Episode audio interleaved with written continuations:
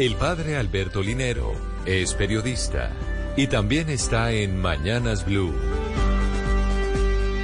6 de la mañana, 52 minutos.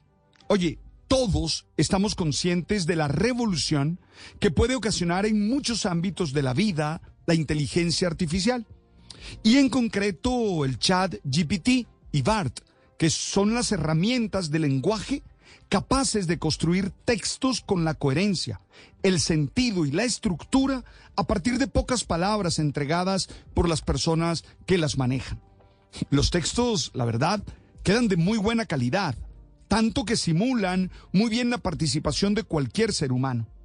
Algunos creen que se trata de una amenaza y otros de una gran oportunidad. Tal vez donde más ha generado preguntas este tipo de herramientas es en la educación, porque algunos estudiantes pueden usarlas y falsear los textos que ellos deben producir. A este respecto, la UNESCO cree que el vínculo entre la inteligencia artificial y la educación consiste por lo menos en tres ámbitos.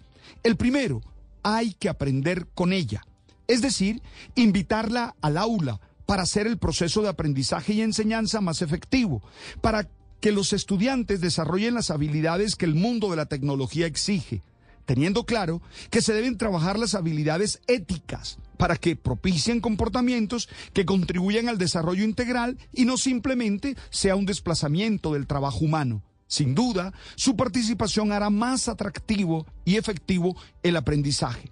El segundo hábito es aprender sobre ella, es decir, conocer sus maneras de desarrollarse, sus lógicas, sus límites, sus posibilidades, porque no se puede usar lo que no se entiende. Luego, este debe ser un tema propio de los procesos educativos de hoy. Y el tercer ámbito es prepararse para ella. No puede ser una herramienta para unos pocos, sino que se debe propiciar que todos los ciudadanos comprendan la repercusión potencial de la inteligencia artificial en la vida humana.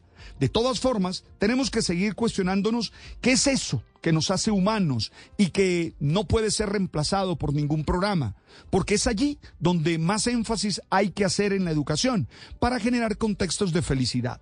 Ey, no podemos tenerle miedo, no podemos asustarnos. Lo que necesitamos es prepararnos para que podamos usarla de manera efectiva.